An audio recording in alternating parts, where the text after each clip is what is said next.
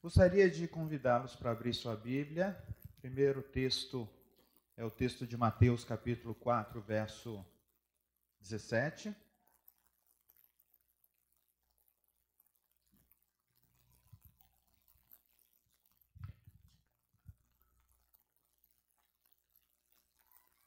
Apenas o verso 17, primeiro.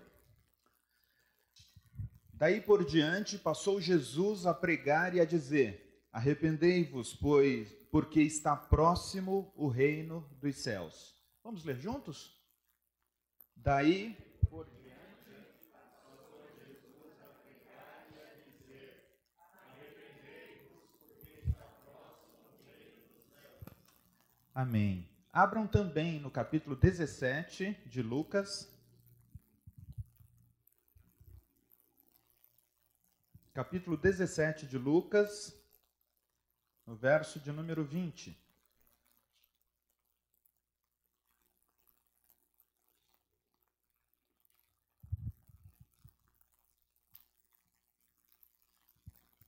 Vamos ler juntos? 20 e 21. Interrogado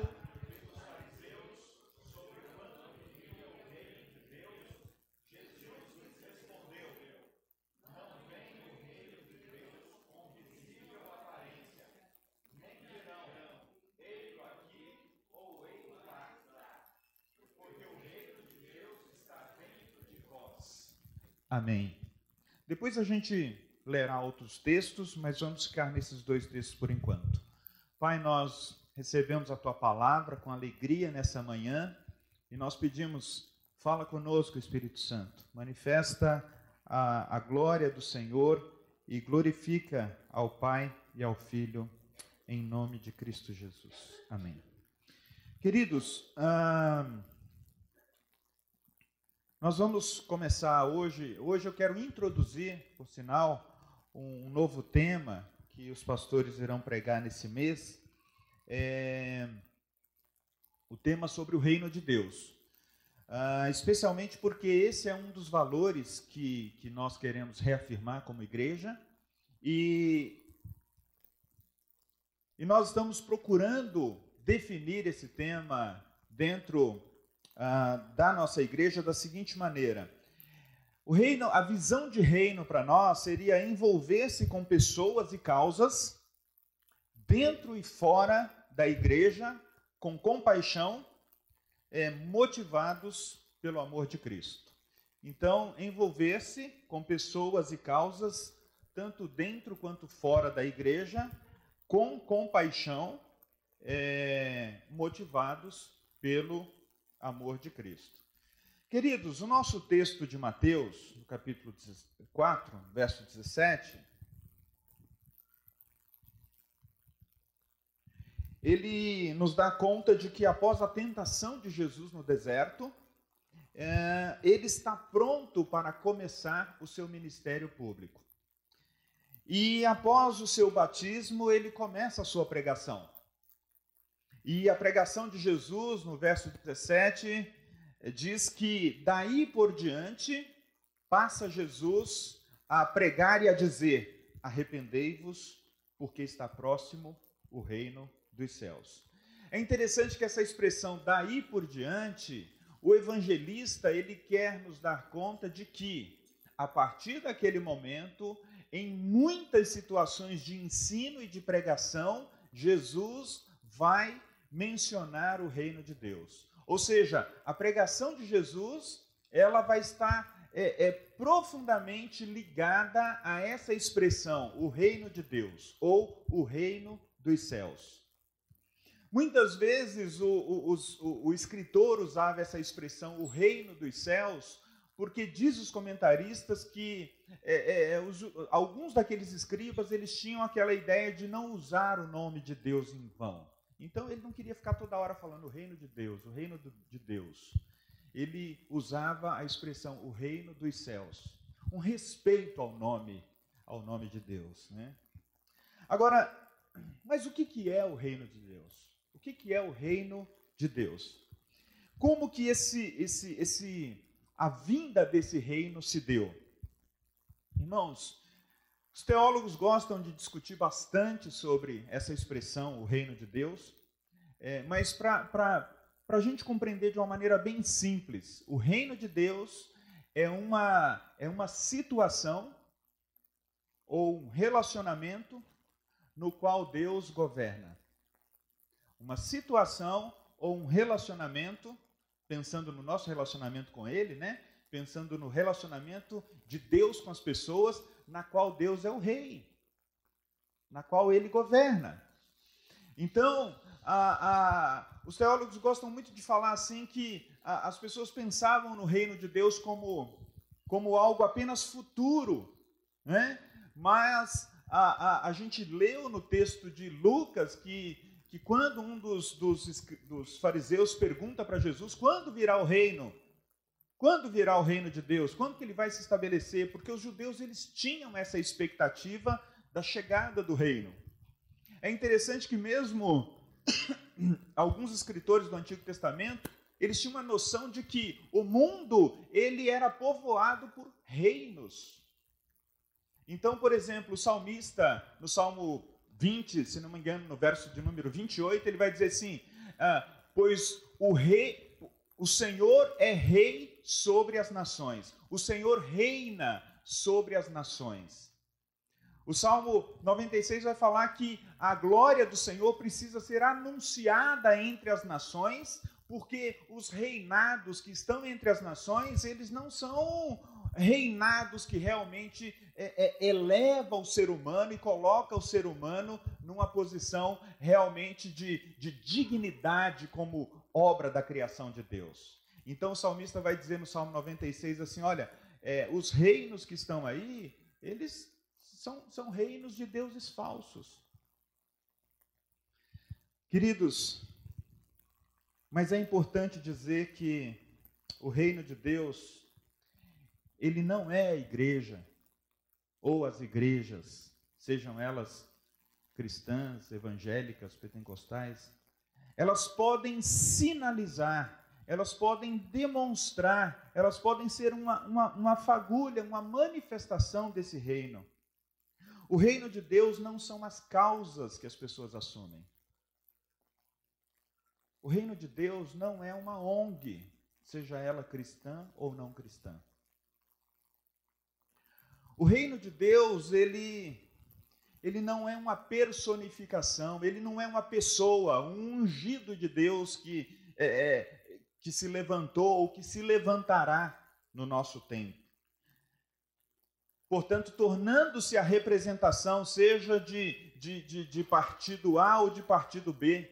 O reino de Deus, queridos irmãos e irmãs, ele não é representado por expressões políticas conservadoras ou progressistas. Uma posição política conservadora ou progressista, ela pode sinalizar alguma coisa do reino, mas ela não é o reino.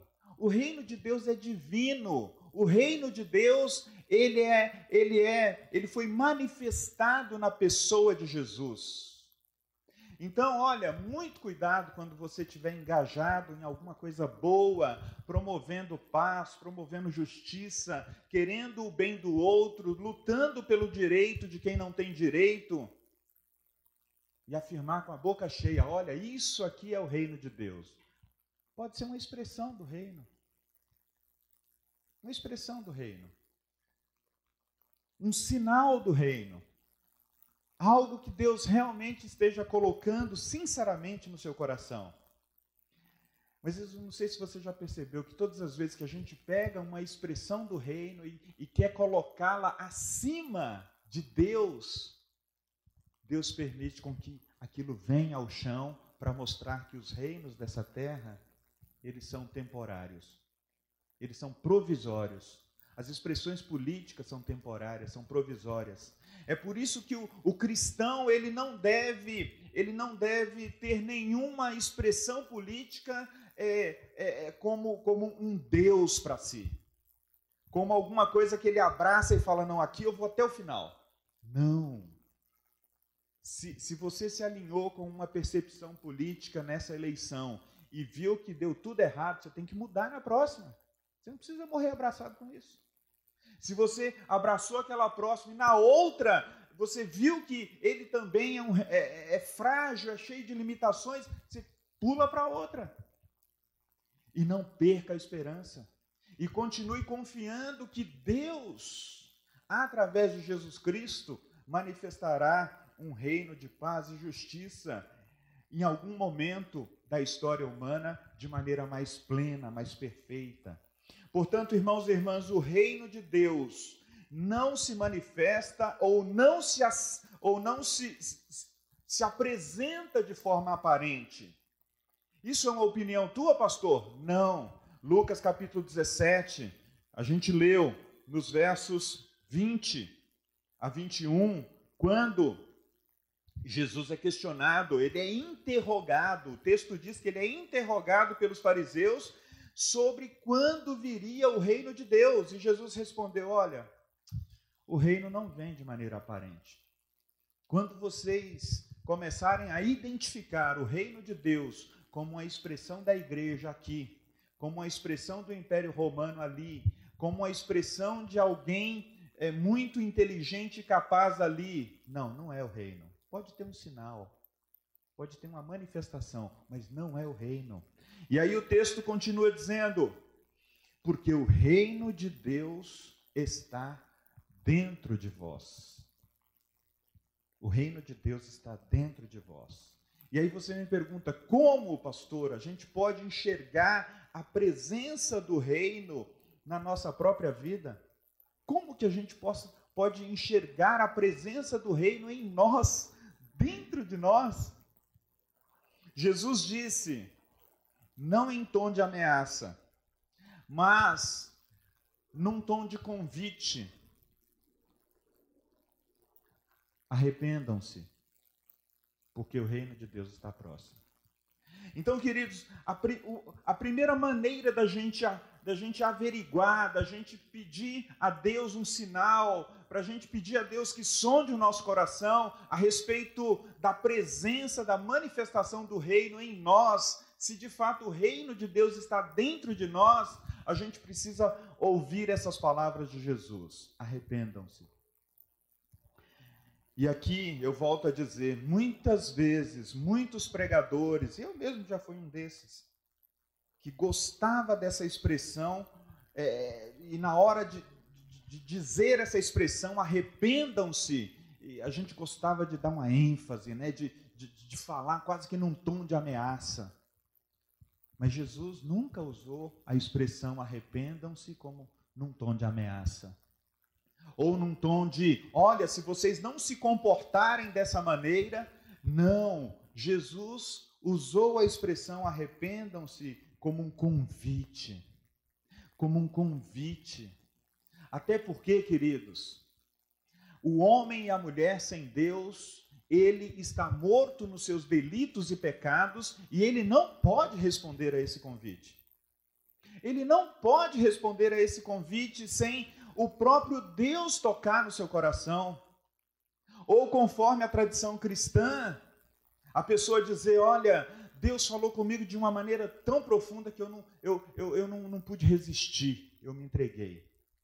Ou então, ah, naquele dia feliz eu decidi, não importa se você decidiu, ou se você se entregou, ou qual foi a operação sobrenatural que aconteceu, mas o ponto é esse, queridos. Esse é o convite da graça. O arrependimento significa que Jesus está nos convidando a mudar de mente. Arrependimento é mudança de mente, é uma, uma transformação da nossa mente para a gente poder conseguir ouvir as palavras de Jesus e para a gente conseguir agora viver de acordo com essas palavras. Queridos, eu não posso, e vê se faz sentido para você, as pessoas não podem desejar, amar, gostar de causas que a gente ouve no mundo.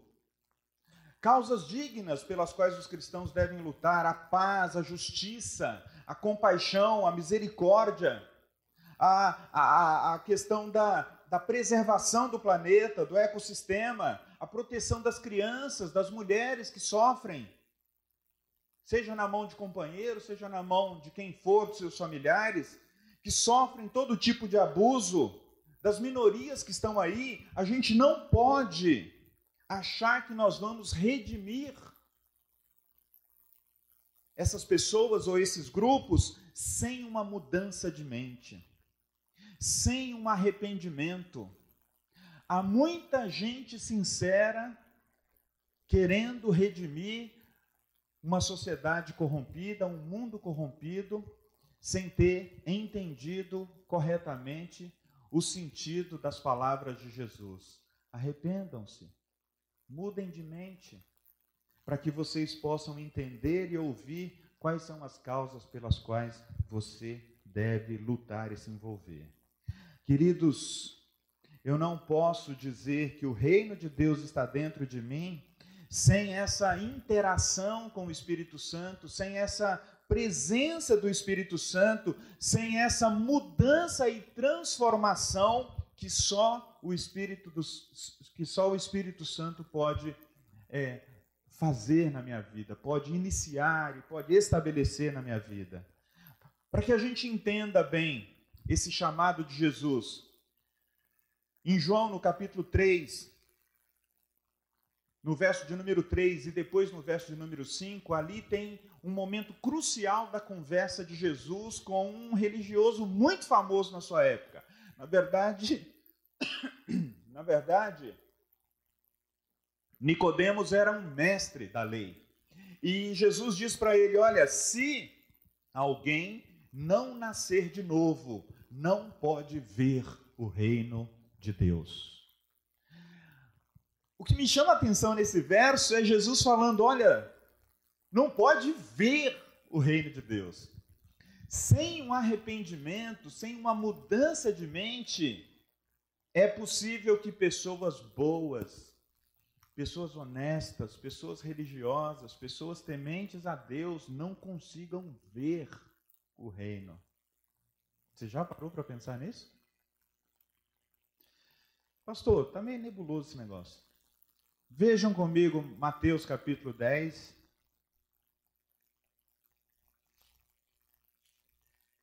Perdão, Mateus capítulo 11. Quando Jesus ele ele está ensinando ali em algumas cidades e João Batista é preso e ele manda um dos seus discípulos perguntar se Jesus de fato era o, o enviado de Deus ou se eles deveriam esperar outro. Então Jesus, no verso 4, diz: Olha, ide dizei-lhe, anunciai a João o que estáis ouvindo e vendo os cegos veem, os, co os coxos andam, os leprosos são purificados, os surdos ouvem, os mortos são ressuscitados e aos pobres está sendo pregado o evangelho. Bem-aventurado aquele que não acha em mim motivo de tropeço. E aí, queridos, algo interessante na sequência desse texto, quando Jesus dá testemunho de João, dizendo: Olha, João é o maior dos entre nascido de mulher. O, o, o, homem em que Deus resolveu depositar nele a graça para pregar, a graça para viver o evangelho, a graça para manifestar o, o, o reino de Deus. E isso está dito no verso de número 11. Entre os nascidos de mulher, ninguém apareceu maior do que João. Mas aí vem um detalhe interessante desse texto. Mas o menor no reino dos céus é maior do que ele, João Batista.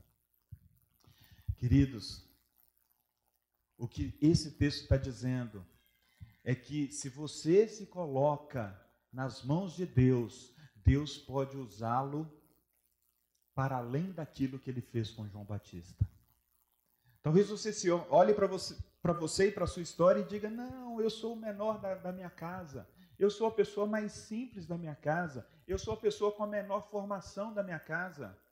No reino dos céus, o menor pode ser maior do que João Batista, segundo as palavras de Jesus. E aí, quando eu disse que na expressão de Jesus para Nicodemos, que se ele não nascesse de novo, ele não poderia ver o reino, a sequência do testemunho de Jesus a respeito de João nos dá conta disso, porque ele vai dizer assim: olha, vejam só.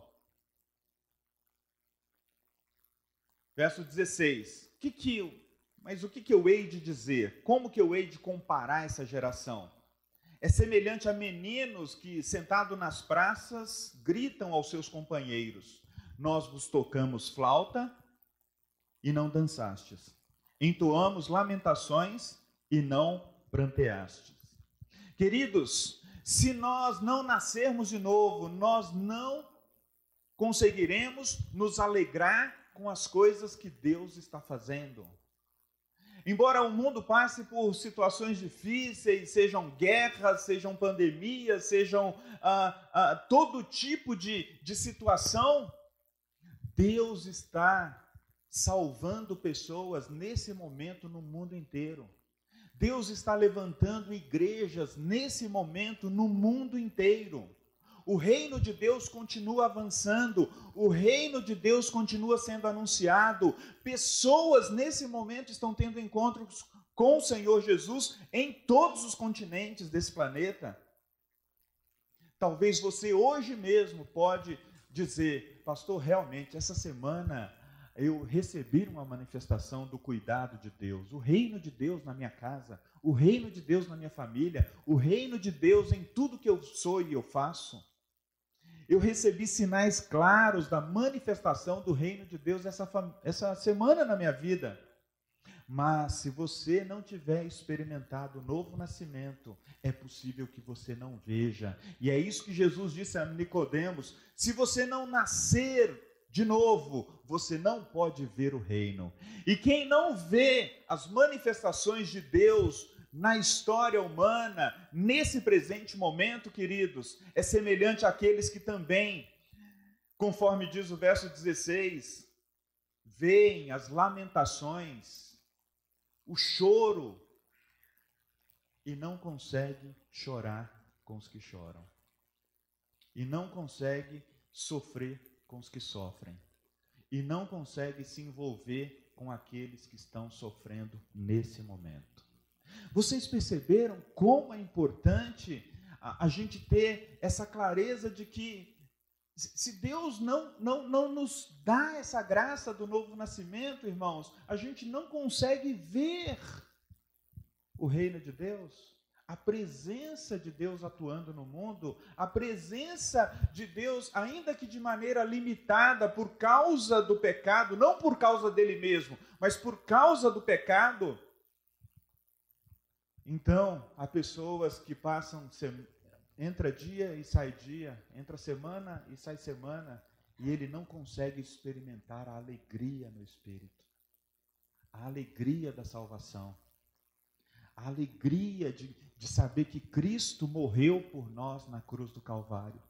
A alegria de saber que num tempo vindouro toda dor vai cessar, toda lágrima cessará, e, e nós seremos, nós viveremos num reino de paz e de justiça. Você e eu deveria ficar muito incomodado se a gente perde a alegria se a gente perde a alegria de ver a presença do reino de Deus, ou se a gente até não vê a presença do reino. A gente teria que orar como o salmista, quando ele disse assim: Restitui-me a alegria da salvação. Há quanto tempo você não ora assim? Senhor, dá-me novamente a alegria da salvação, a alegria diária de saber eu sou teu, eu sou tua, é, é, o mundo é, se abala, as nações se abalam, mas o Senhor permanece para sempre. O reino do Senhor permanece para sempre. Queridos, esses mesmos que podiam ver, que não que podiam ver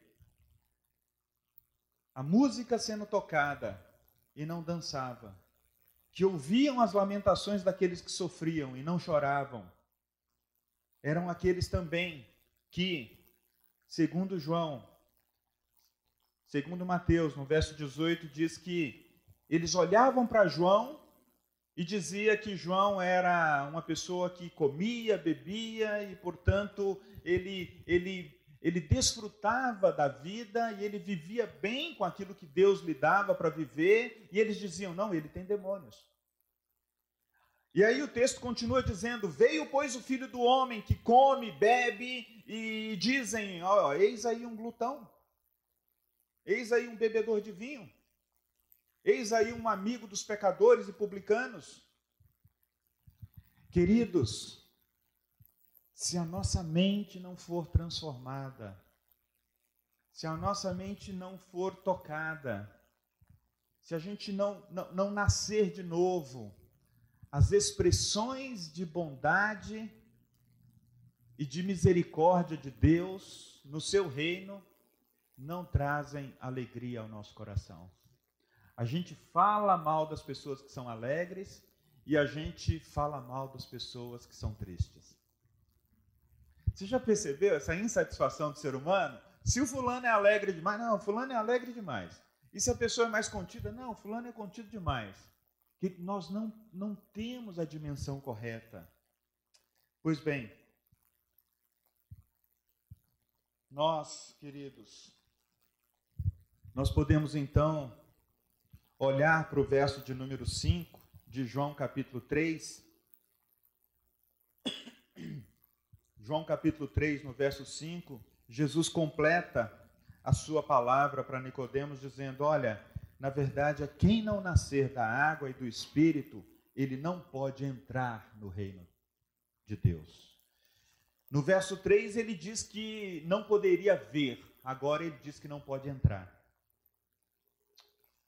Então, amados, a, a, o reino de Deus é essa situação, é esse relacionamento no qual o Senhor, ele governa sobre as nossas vidas. Ele chegou ele se estabelece como Senhor e Rei e ele governa. Eu e você, é, nós só entramos ou só recebemos o reino pelo novo nascimento, pelo arrependimento e essa mudança de mente. É interessante que, que, que a partir daquele momento em que, que você recebe a Cristo e que você é, é, entende que você, é, pela primeira vez, professou o seu arrependimento, diante de Jesus, falando: Não, eu, é, eu realmente não quero os reinos desse mundo. A batalha só começou. Vocês já pararam para pensar? A batalha só começou.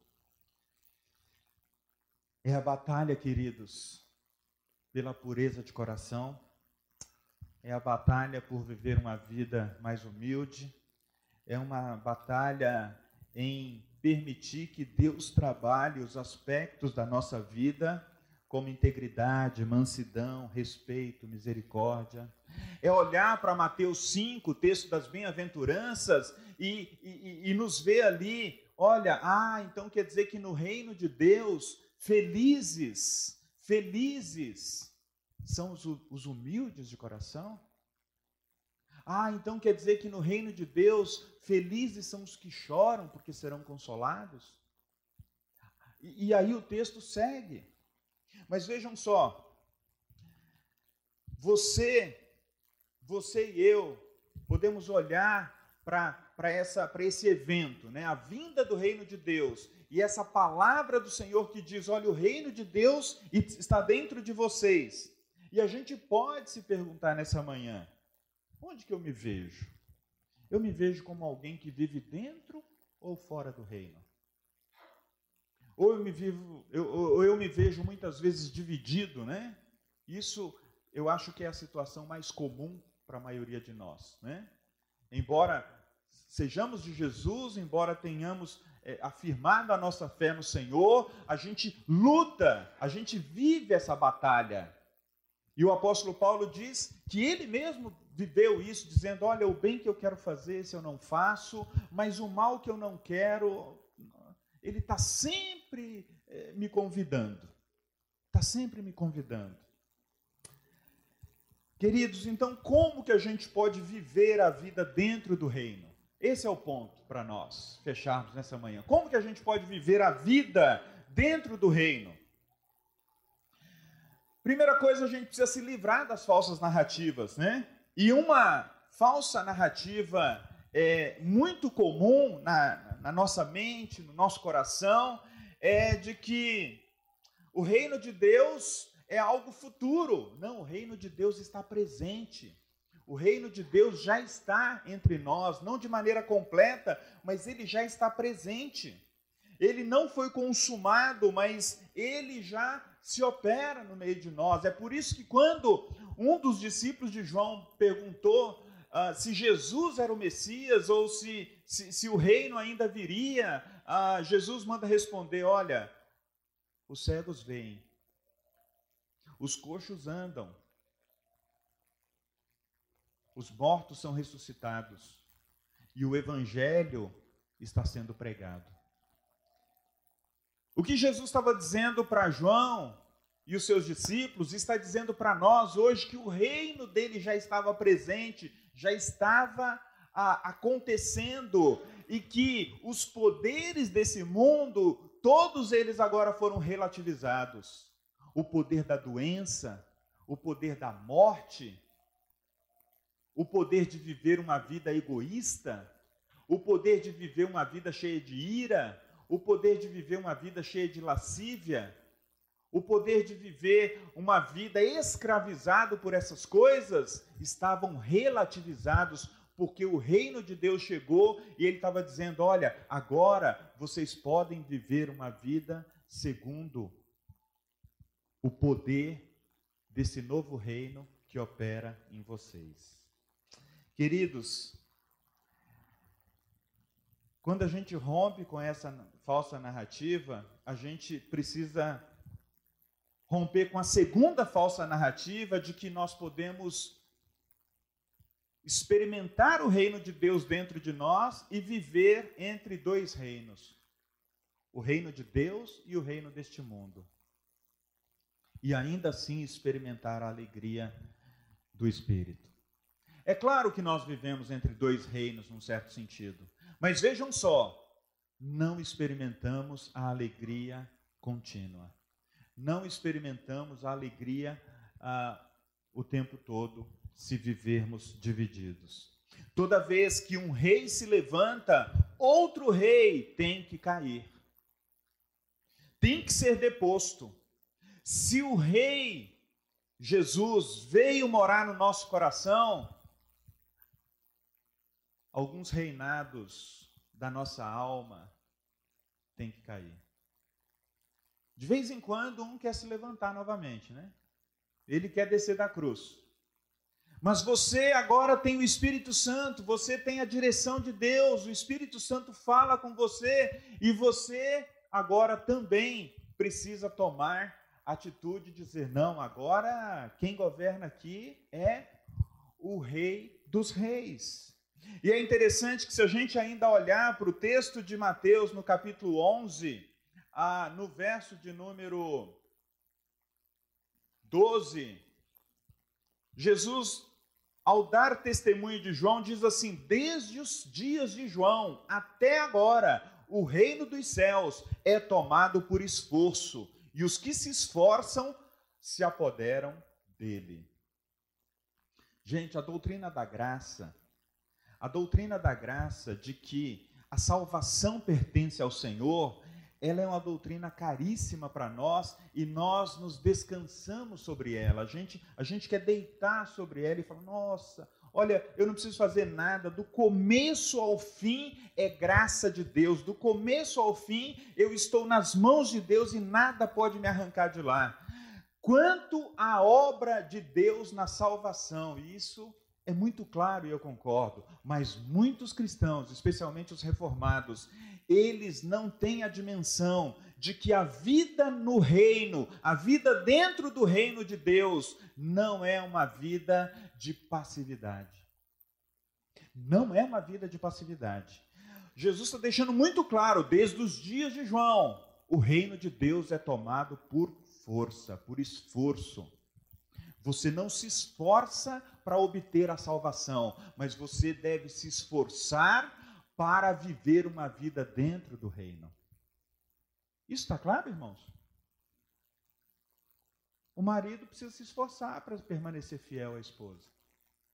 A esposa precisa se esforçar para permanecer fiel ao marido. As pessoas precisam se esforçar para ser honestas umas com as outras. Se não houver esse esforço, o reino das trevas, o reino deste mundo toma conta. Toma conta. Nessa semana, um pastor batista em Belo Horizonte foi convidado pelo Ministério Público para se retratar de um vídeo uh, de um vídeo institucional que a escola mantida pela igreja fez dizendo que aquela escola era uma escola de princípios cristãos e que, e que ali eles ensinavam de fato valores e princípios para a família, de que a família tem menino, a família tem menina. Não sei se eles, se eles quiseram polemizar, né? Podia ter falado que era uma escola cristã e pronto, mas eles falaram no detalhe. E aí um promotor público falou: não, chame esse pastor lá, ele vai ter que se retratar aqui. Ele vai ter que explicar que negócio é esse de dizer que a família é um menino, uma menina, um homem, uma mulher. Gente, o que, que é isso senão a manifestação, uma das manifestações do reino deste mundo, dizendo assim: ó, se vocês não fizerem nada, a gente vai avançar aqui. Estão entendendo? Se vocês não se posicionarem, vai chegar um momento que vocês não vão poder dizer publicamente o que vocês creem a respeito de Deus, a respeito de Jesus, a respeito do ser humano, a respeito da família, a respeito das pessoas.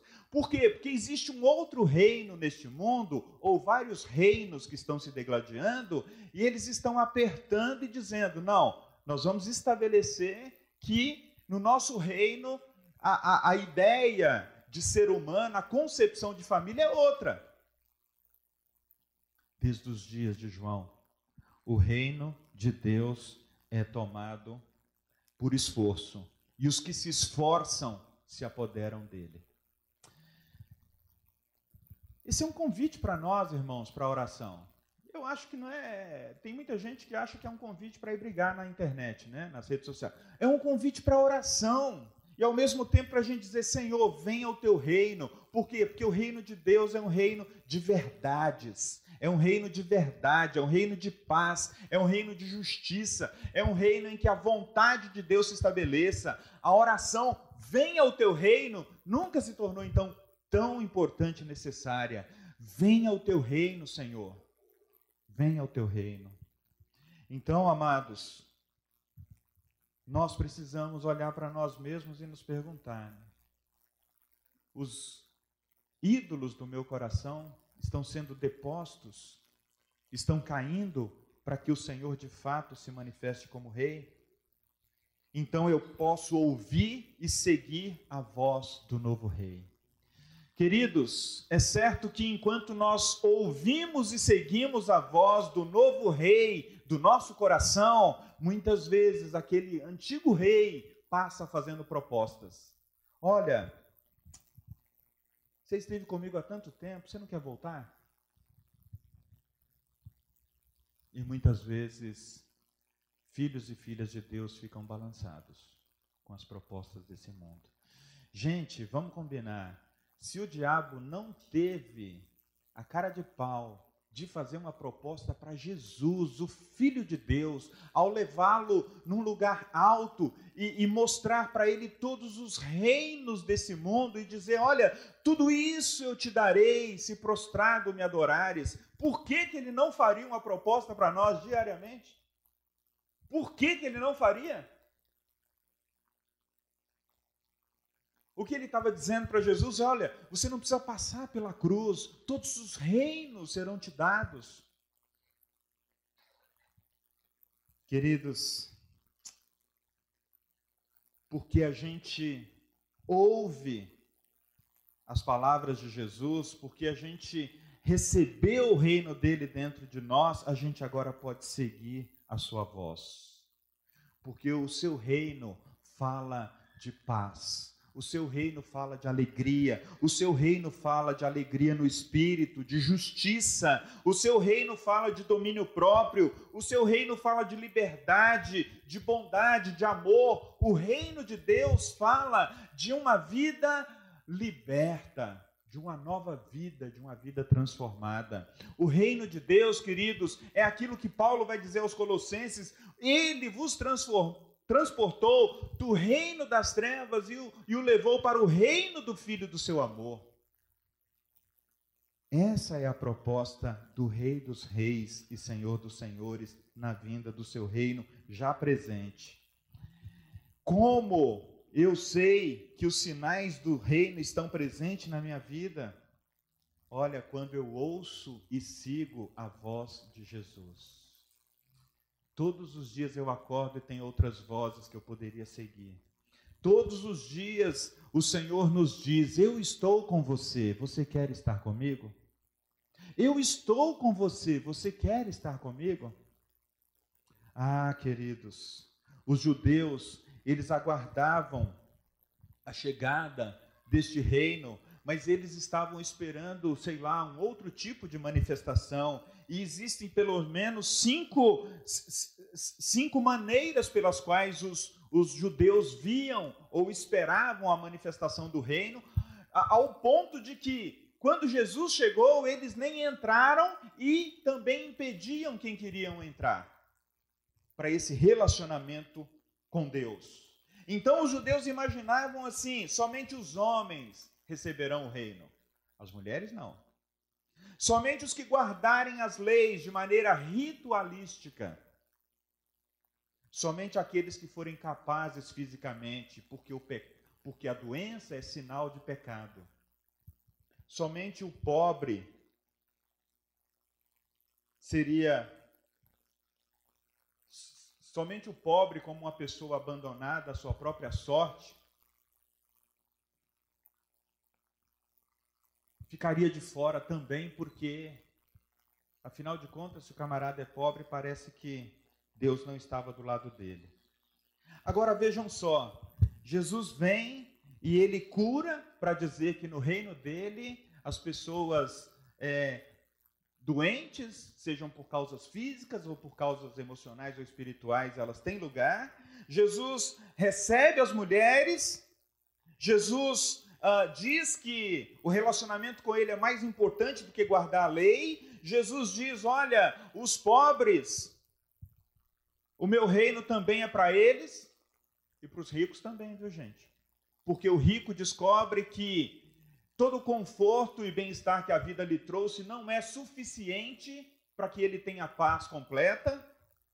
Então nós podemos dizer, queridos, que os sinais daqueles que vivem ou sinais de uma vida dentro do reino de Deus é uma vida na qual a gente não coloca empecilho nem para o homem nem para a mulher entrar. Nós não colocamos empecilho para as pessoas doentes e enfermas. Nós não colocamos empecilho para aqueles que não guardam perfeitamente a lei. Nós não colocamos empecilhos para aqueles que, por causa da sua condição social. Mas nós entendemos que somos chamados a, a nos entregar, a nos render e, e a confiar em Jesus de todo o nosso coração, para que a nossa vida seja um sinal do reino. Essa semana eu conversava com um amigo e a gente conversava sobre esse tema do reino de Deus. E, e, e, e um autor dizia assim: Olha, um dos sinais de que você está vivendo dentro do reino essa capacidade de amar e de servir as pessoas. E um sinal muito claro de que muitas vezes essa percepção escapa de nós é quando você se vê num estacionamento de algum lugar brigando por causa de uma vaga. E aí você fala para aquela pessoa coisas que você naturalmente não falaria. E esse meu amigo diz: Eu olhei para mim mesmo e falei, cara, como que eu sou pecador? Como que se sair de lá o velho homem, você vai ver uma expressão horrível do ser humano. Eu estava disposto a tudo por causa daquela vaga. Eu estava disposto a tudo por causa daquele caixa que não andava. E eu queria esbravejar e falar com, com quem estava segurando a fila. Gente, se o reino de Deus que está dentro de nós não se manifestar em amor, em bondade, em domínio próprio, vocês percebem o quanto nós precisamos clamar ao Senhor? Vocês percebem o quanto nós precisamos clamar a Deus? Essa semana, duas semanas atrás, eu fui na fila do caixa perto da minha casa e só estava eu e um senhor na frente. E a fila não andava. E, e eu pensei, o que, que eu faço agora? Eu deixo toda a inquietação vir para fora? E ela estava pulando, falando, não, vamos nessa, se inquieta aí, porque você olha para lá, vê se tem alguma outra fila, e de repente eu olho. E está uma senhora ali, talvez de uns 70 anos de idade, buscando moedas na bolsa, buscando moedas, e toda hora que ela colocava, a mulher dizia: ainda falta, ainda falta, ainda falta, e nós ficamos ali uns 10 minutos. E eu falei: Senhor, que, reino é esse onde as pessoas têm que contar moedas para comprar alimento? Enquanto outros estão na fila impacientes porque eles querem simplesmente entrar e pegar um produto que não importa o valor, ele vai passar no cartão. Não importa o valor, ele vai passar no cartão. Que reino é esse onde não há justiça? Onde a pessoa tem que cozinhar num fogão a lenha porque ele não pode comprar o gás? Que reino é esse em que eu entro dentro do mercado preocupado em encontrar a fila que vai mais rápido porque eu quero esse reino do bem-estar. Eu quero esse reino criado para mim mesmo. Eu fiquei chocado comigo, irmãos. Fiquei chocado. E eu falei para o meu amigo, cara, você briga pela vaga do estacionamento, eu brigo, eu brigo pela fila do caixa. E muitas vezes eu me desconecto, não percebo que o reino de Deus está dentro de mim. E que Deus quer trabalhar em mim para que eu não viva uma vida tão egoísta, uma vida que só pensa em mim mesmo, uma vida cheia de ira.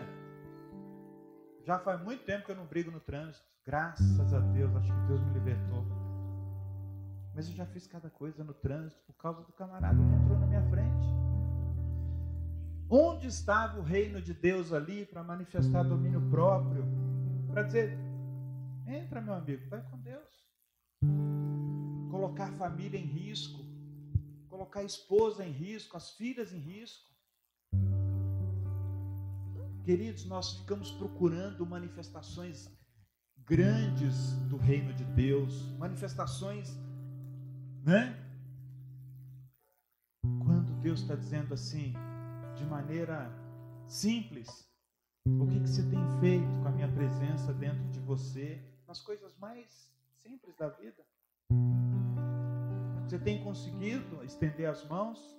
Você tem conseguido agir ou reagir de maneira que manifeste a presença desse reino? Eu quero te convidar para você orar nesse momento.